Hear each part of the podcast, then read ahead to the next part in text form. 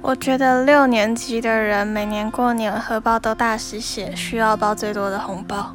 我觉得六年级的大人想做什么就可以做什么，不像我们小孩还要被管。很多六年级的人都很爱吃，或是说是美食家。他们很能接受上一辈人的观念，但也很能创新。是令人喜爱的一个时代。我觉得六年级的人都是角色扮演专家，因为每天在不同的场域都要扮演不同的角色跟身份，所以都很厉害。六年级生加油！